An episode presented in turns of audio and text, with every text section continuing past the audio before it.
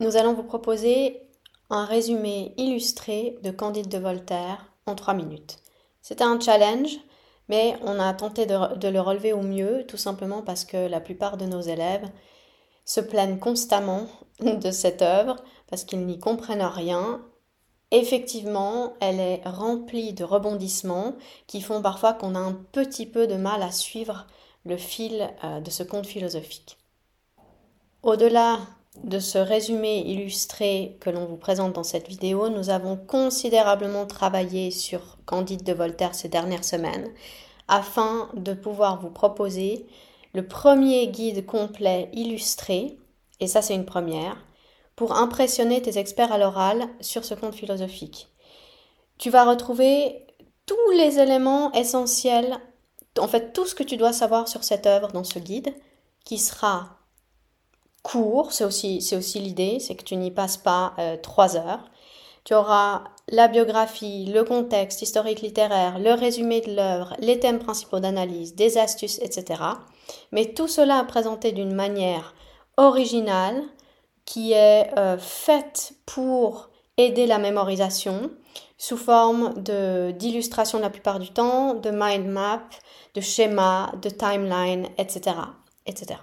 Si tu es intéressé par ce que je viens de dire, inscris-toi gratuitement dans le lien qui se trouve dans la description. Alors, c'est parti pour ce résumé de Candide illustré. Le chapitre 1 commence par Candide qui grandit au château du baron de Thundertentronck, en Allemagne. Il y suit les enseignements de son précepteur, Pangloss, l'éternel optimiste.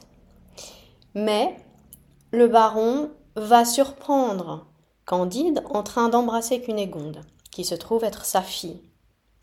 Candide sera alors chassé du château sur le champ. Candide est alors embarqué de force dans l'armée bulgare, où il va assister à une guerre sanglante. Heureusement, il réussira à fuir et se réfugier en Hollande, où il est recueilli par Jacques l'Anabaptiste. Là, il retrouvera Pangloss, mais dans un état de santé grave qui ira jusqu'à perdre un œil et une oreille suite à une maladie vénérienne, c'est-à-dire sexuellement transmissible, qu'il avait attrapée de sa maîtresse Paquette. Finalement, Jacques, Candide et Pangloss partent tous en bateau pour le Portugal pour rejoindre Lisbonne. Mais tout ne se passe pas comme prévu, et lors d'une tempête en pleine mer, Jacques meurt. Candide et Pangloss arrivent alors sur une planche à Lisbonne qui est dévasté par un terrible séisme, séisme qui a véritablement eu lieu, et Voltaire a d'ailleurs écrit le poème sur le désastre de Lisbonne.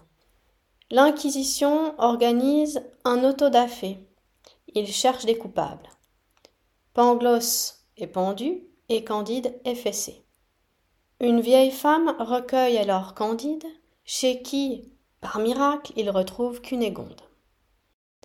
Candide apprend les péripéties qu'a traversé Cunégonde, et il ira jusqu'à tuer ses deux amants, c'est-à-dire Don Issachar et le grand inquisiteur du Portugal, puisqu'elle était devenue leur maîtresse. Il s'enfuit alors avec Cunégonde et la vieille.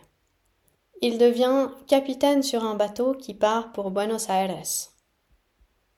Là encore, Cunégonde va plaire au gouverneur et va rester avec lui. Candide, quant à lui, s'enfuit. Avec son valet Cacambo, il arrive chez les jésuites du Paraguay.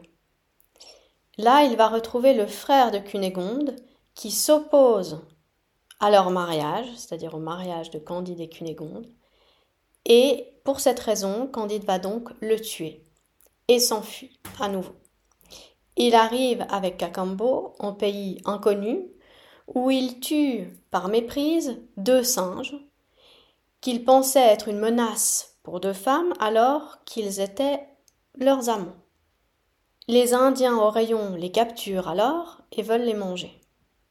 Finalement, ils arrivent à persuader les Indiens au rayon qu'ils ne font pas partie des Jésuites et partent en direction de la Cayenne.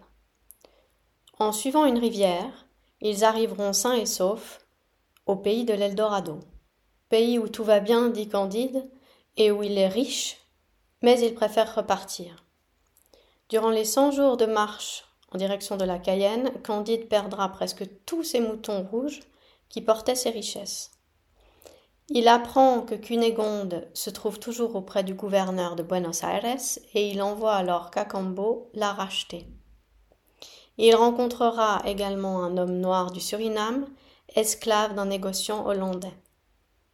Finalement, il arrive à embarquer sur un bateau français où il engage un philosophe, Martin, le pessimiste, en opposition à Pangloss, l'optimiste.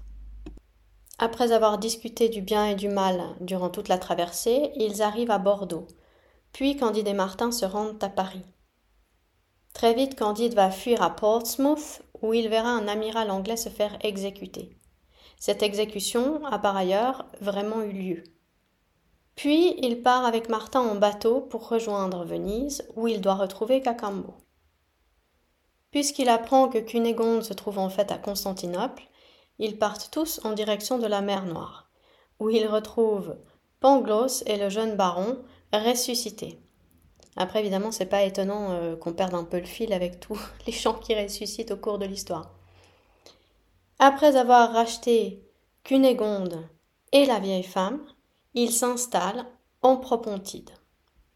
Après tous ces rebondissements, Candide arrivera finalement à épouser Cunégonde mais plutôt à contre-coeur, et à ce moment-là, il le fait plus par respect et devoir envers elle que par amour.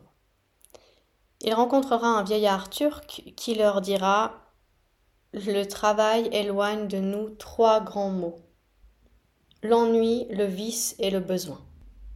Tous ensemble, ils vont alors se mettre au travail, et Candide dira qu'il faut cultiver notre jardin. En espérant que ce résumé rapide aura permis de clarifier les différents événements de Candide de Voltaire dans votre tête et que cela vous aidera pour vos révisions. En tous les cas, bon courage et bonne chance pour vos examens. À très bientôt.